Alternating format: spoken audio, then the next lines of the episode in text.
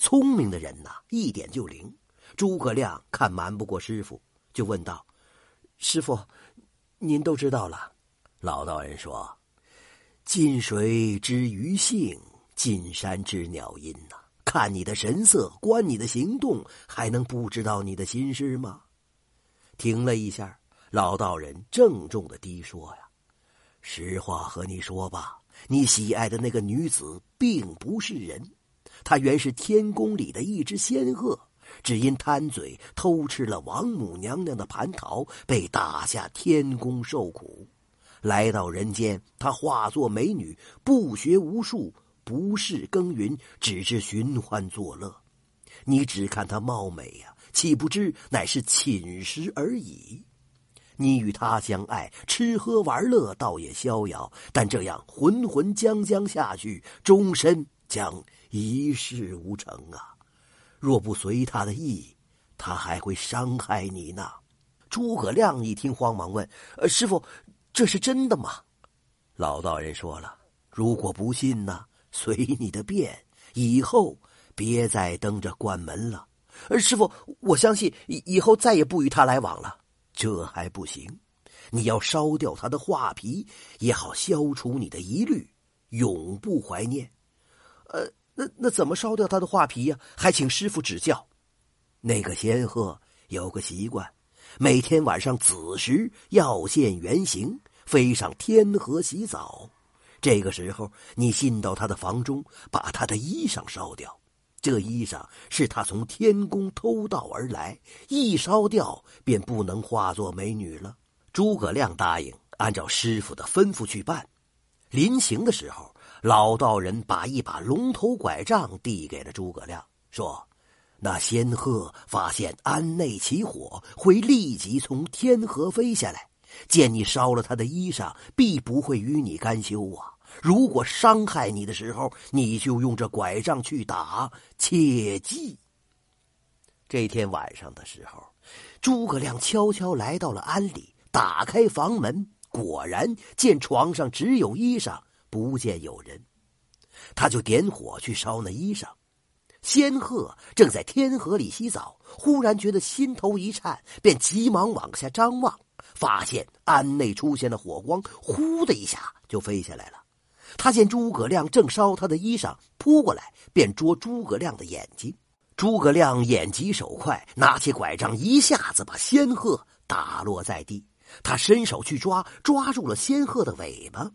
仙鹤拼命挣脱，翅膀一扑一扇，又腾空飞去。结果，仙鹤尾巴上的羽毛被诸葛亮抓掉了。仙鹤秃了尾巴，便与天宫中的仙鹤一个个不太相同了。他自己也知道丢人现眼，再也不去天河里洗澡了，也不敢再混进天宫去偷可以化作美女的衣裳了，便永远的留在人间，混进了。白鹤群里，诸葛亮拿着仙鹤羽毛去见师傅。老道人说了：“记住这个教训吧，要想学好本领，干一番事业，这情色之事千万不可迷恋呐。”诸葛亮不忘这个教训，把仙鹤尾巴上的羽毛保存起来，从此作为借鉴。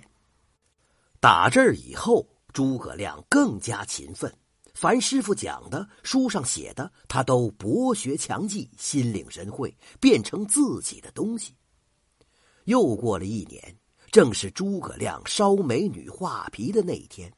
老道人笑着对诸葛亮说：“徒弟呀，你跟我已经九年了，该读的书都读了，我要传授你的，你都听了。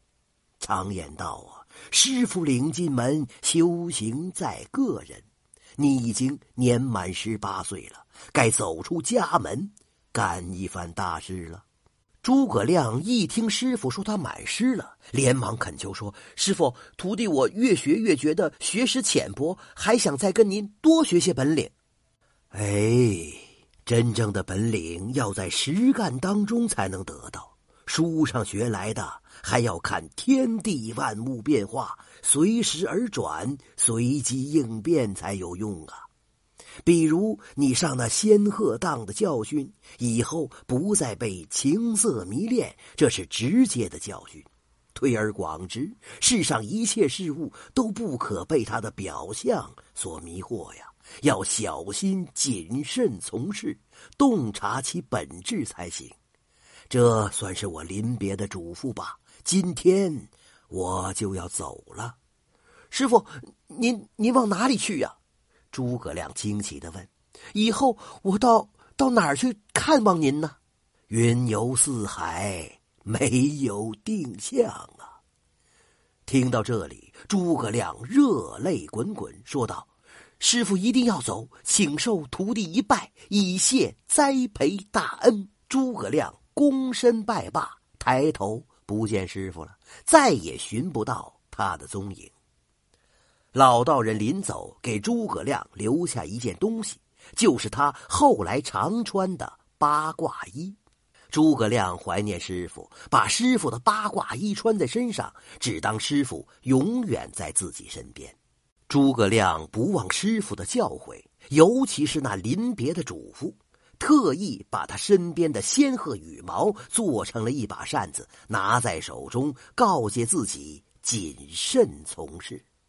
这真是道人智雅传技艺，鹤女纠缠显入迷，仙衣羽扇长相伴，换得三国鼎足立。